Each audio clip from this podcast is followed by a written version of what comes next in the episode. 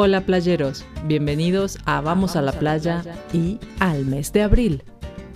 Hoy les traigo un tema bastante particular y que hace parte de la historia contemporánea de mi país, Argentina. Y es que el próximo 2 de abril se celebra en nuestro país el Día del Veterano y de los Caídos en la Guerra de Malvinas. Tal vez muchos no conozcan este nombre, pero si les digo Falkland Island, ya saben de qué islas les estoy hablando. Les voy a contar un poco de esta guerra absurda que tuvimos con Inglaterra, el contexto histórico y la situación actual de estas islas para que puedan comprender por qué sigue siendo un tema tan presente para todos los argentinos y hace parte de nuestra identidad todo el material para leer la transcripción del podcast, vocabulario y ejercicios lo pueden adquirir haciéndose suscriptores en mi canal de Patreon a través de nuestra web www.espanolvamosalaplaya.com.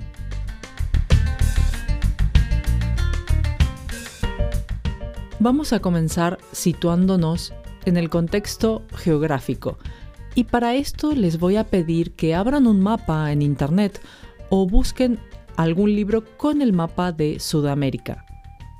Las Malvinas son ese archipiélago de unos 12.000 kilómetros cuadrados ubicado al sur de Argentina en el Océano Atlántico y están a 464 kilómetros de la costa argentina.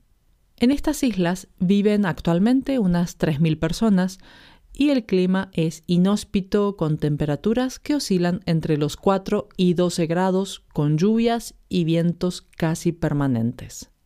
La economía de las islas se basa en la pesca, la ganadería ovina, el turismo en menor medida y desde 1993 también de las cuencas de petróleo que se han empezado a explotar. Ya con esto pueden sacar rápidamente una conclusión de por qué son tan atractivas para países tan lejanos como Inglaterra. Pero esto no es algo actual. Si bien, como ya han visto, las islas están muy alejadas de todo lo que parecería interesante comercialmente, han sido disputadas internacionalmente en más de una ocasión. Nos podemos remontar a algunas notas españolas encontradas de 1529, donde este archipiélago era nombrado, pero como no se encontró oro ni metales preciosos, dejó de ser interesante para los españoles. No sería hasta 1764 que un primer asentamiento francés diera por descubiertas las islas. Los franceses solo se quedarían tres años y las islas se consideran a partir de entonces parte del virreinato del Río de la Plata y por lo tanto de España. Como nunca fueron habitadas, los ingleses, viendo que era un punto geográficamente estratégico de unión entre los dos océanos y de acceso a la Antártida, dijeron que tenían registros que decían que las islas habían sido descubiertas por un barco inglés allá por el 1592. España, a finales del 1700, tenía temas mucho más urgentes que tratar. Los países del nuevo continente estaban en plena revolución y a punto de independizarse de la corona española, por lo que las islas no eran un tema importante en ese momento.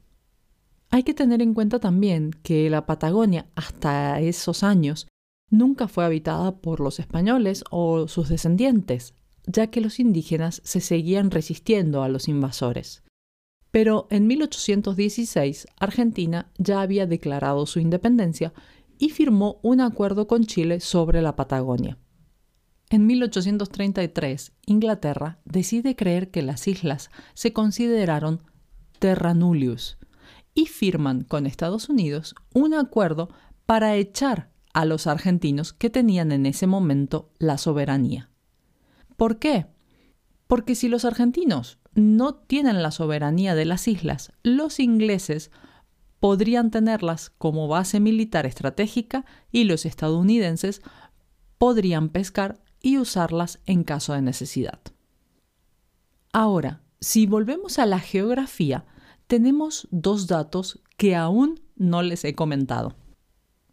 Ustedes saben que cada país que tiene mar tiene una zona de mar que está bajo su soberanía. Es decir, que ningún otro país se puede acercar o traspasar esa frontera marítima sin permiso del dueño de casa. Bien, si ponen en sus buscadores mar argentino, verán que claramente las islas están dentro de este mar. Y no solo eso, si ahora ponen plataforma submarina argentina, van a ver un hermoso mapa del relieve submarino de mi país y las islas que emergen desde esa misma plataforma. Por todo esto es que Argentina reclama hasta el día de hoy la soberanía sobre estas islas. Ahora bien, ¿cómo se inicia esta guerra y por qué después de tantos años? Hay que decir que Argentina, desde que fue echada por los ingleses, ha reclamado las islas, y no solo de manera directa, sino también por medios diplomáticos, por supuesto. De hecho, en 1945 se presentó ante la ONU para presentar su reclamo aludiendo a la violación de la integridad territorial por parte de Inglaterra. Por supuesto que Inglaterra no aceptó los cargos de los que era inculpada y no se llegó a ningún acuerdo entre los dos países. Retomando la historia y la guerra, nos situamos en el año 1982 y vamos a repasar el momento político y social de los dos países en discordia. Argentina se encontraba bajo un régimen militar que había empezado en 1976. La inflación era del 165%, el desempleo era aún mayor y lo peor de todo era la desaparición y muerte de civiles a manos del régimen militar por ser considerados subversivos y pertenecer, según ellos, a la oposición. Inglaterra, por su parte, estaba bajo el mandato de Margaret Thatcher, que con sus duras recetas económicas dejó a millones de personas sin empleo, generó inflación con sus políticas de incrementos salariales e industrias como la minería se vieron prácticamente destruidas por los cambios en la ley que dejaron a los sindicatos sin la posibilidad de influir en el gobierno.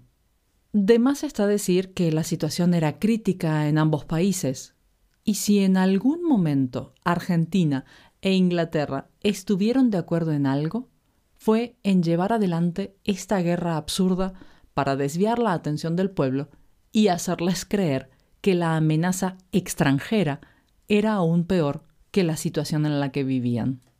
Argentina nunca había vivido una guerra y por eso tampoco estaba preparada para una.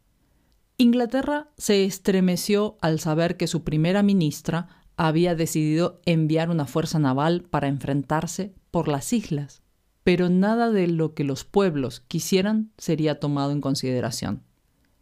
El 2 de abril de 1982, Argentina desembarca en las islas y su intención era, sin entrar en conflicto, enviar a la base inglesa de vuelta a casa y reclamar la soberanía sobre el archipiélago. Como ya sabemos, Inglaterra había enviado su ejército y varios países tomaron su posición respecto a esta guerra. Por su parte, Inglaterra fue apoyada por Estados Unidos, prácticamente por todos los países europeos, y Chile, que, como había estado en disputa con Argentina por el canal de Beagle, tomó parte en contra de esta y le dio a Inglaterra el acceso desde su posición de país vecino. Argentina recibió el apoyo de Panamá, Perú, Venezuela y la Unión Soviética. Brasil no tomó parte, pero dejaba que los aviones de la Unión Soviética aterrizaran en sus aeropuertos para abastecer de armas a Argentina. El conflicto duró solo 75 días.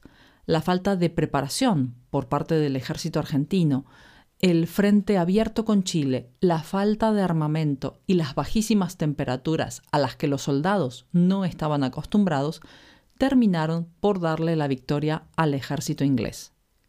Lamentablemente, como en toda guerra, no hay un ganador y un perdedor, solo una terrible huella en los soldados, sus familias y los pueblos que la sufren.